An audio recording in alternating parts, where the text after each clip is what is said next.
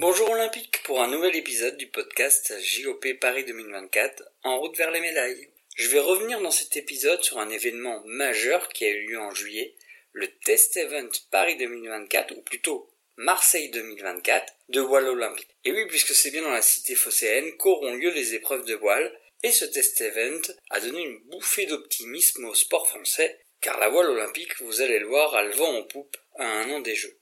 Si ces Jeux doivent être une réussite sportive, cela passera forcément par des disciplines qui surperforment par rapport aux éditions précédentes. Et la voile, même si elle a eu des résultats déjà très satisfaisants dans les éditions passées, se positionne clairement comme un candidat idéal pour tenir ce rôle.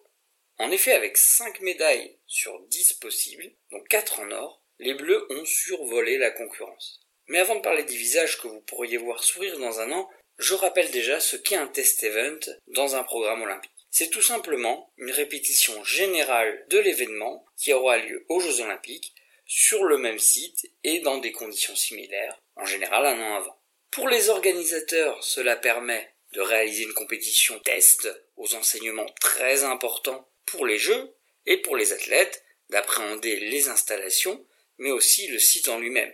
La compréhension de l'espace de navigation étant déterminante en voile, c'était pour tous les navigateurs l'événement le plus important de l'année, peut-être avec les championnats du monde pour certaines délégations étrangères, mais en tout cas pour ce qui est de la France, c'était le plus important. Et évidemment, pratiquement tous les meilleurs navigateurs du monde étaient présents.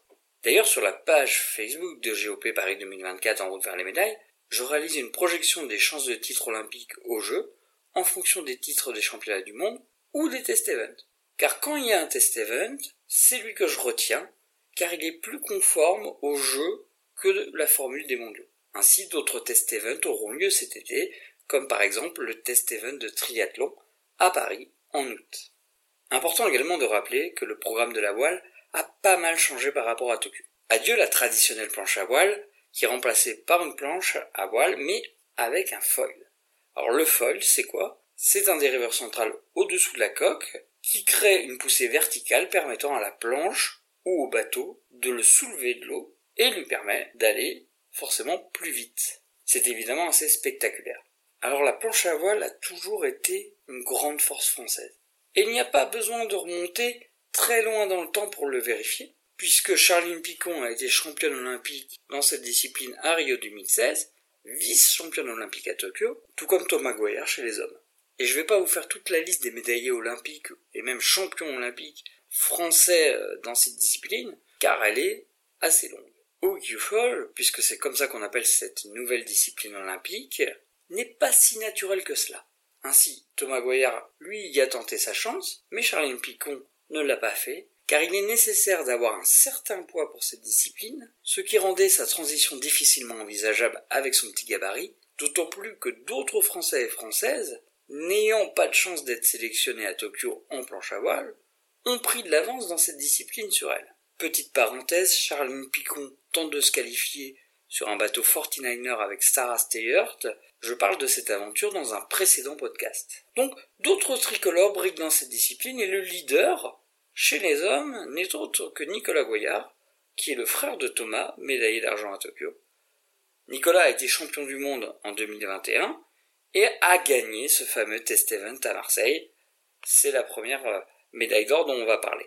Alors Nicolas a traversé une période compliquée, notamment sur les championnats du monde 2022, où il a subi une grosse désillusion, mais ce résultat à Marseille le relance complètement et il sera dur à déloger pour les autres prétendants français comme son frère ou autres talents bleus nombreux sur ce format.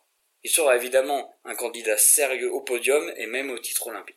Je reparlerai des filles dans cette discipline un peu plus tard. Restons sur les nouvelles disciplines olympiques, puisqu'elles réussissent bien en tricolore, avec le kiteball. Sur cette discipline, les marins sont également sur une planche, mais ce coup-ci tracté par un cerf-volant pour faire simple, et là, c'est du lourd, puisque chez les hommes avec Axel Mazella et chez les femmes avec Lauriane Nolot, c'est carrément deux victoires tricolores sur ce test event Marseille. Deux victoires qui n'ont rien de surprenante, puisque Lauriane Nolot est numéro 1 mondiale, ainsi que vice-championne du monde en titre, tandis qu'Axel Mazella est médaillé au championnat du monde et solidement installé parmi les trois premiers mondiaux. Sauf énorme surprise, ce sont eux qui représenteront la France à Marseille 2024, et on les attendra tous les deux pour la médaille. À vrai dire, ne pas décrocher au moins un titre olympique dans cette discipline serait une petite déception. Parlons maintenant d'un bateau fort intéressant, le 470. Pourquoi intéressant? Parce que le bateau a été médaillé olympique à Tokyo, chez les femmes, avec Camille Lecointre et Aloïse Retorna. Sauf que pour Paris 2024, ce bateau sera mixte et plus par genre. Donc du coup, les deux femmes sont devenues adversaires, Camille Lecointre faisant équipage avec Jérémy Mion, présent au jeu de Tokyo sur le 470 masculin, avec Kevin Péponnet, et Aloïse Rotorna avec Hippolyte. Le duel pour la place olympique est très serré entre les deux équipages. Mais c'est le duo Mion-Lecointre qui a été choisi pour ce test event, notamment grâce à une médaille mondiale en 2022. Et le moins que l'on puisse dire, c'est qu'ils n'ont pas laissé l'opportunité passer en ni plus ni moins que gagnant l'épreuve. Ils partent donc avec un bel avantage pour la place au soleil de Marseille, l'année prochaine au jeu, mais le duo Rotorna Machetti n'a certainement pas dit son dernier mot, rien n'est encore fait dans cette catégorie. On a donc parlé des quatre médaillés d'or que l'on connaît bien, mais il y a eu un équipage que l'on n'attendait pas forcément et qui s'est paré d'argent en 49er masculin, ce sont Clément Pékin et Erwan Fischer. Ces deux-là, ils symbolisent tout simplement que dans un an, sur les dix disciplines de la voile olympique, tous les équipages peuvent avoir leur chance pour une médaille mais bien sûr avec des équipages beaucoup plus que d'autres. En planche à voile féminin, Lucie Belboche est en concurrence avec la championne du monde 2021 Hélène Nosmoen, et sa treizième place finale, pas une bonne opération pour elle. La lutte entre les deux est donc vraiment indécise pour le ticket olympique. Sur les bateaux des rivers solo, on a deux top 10, avec une cinquième place de Jean-Baptiste Bernaz, qui a déjà été champion du monde l'année dernière, et une septième place pour Pernel Michaud. Ils sont dans le game. Sur dix épreuves, la plus mauvaise place obtenue est une quatorzième place en 49er féminin. Ce n'était pas l'équipage de Charline Picon, qui a donc encore la porte un peu ouverte pour se qualifier au jeu de Paris 2024.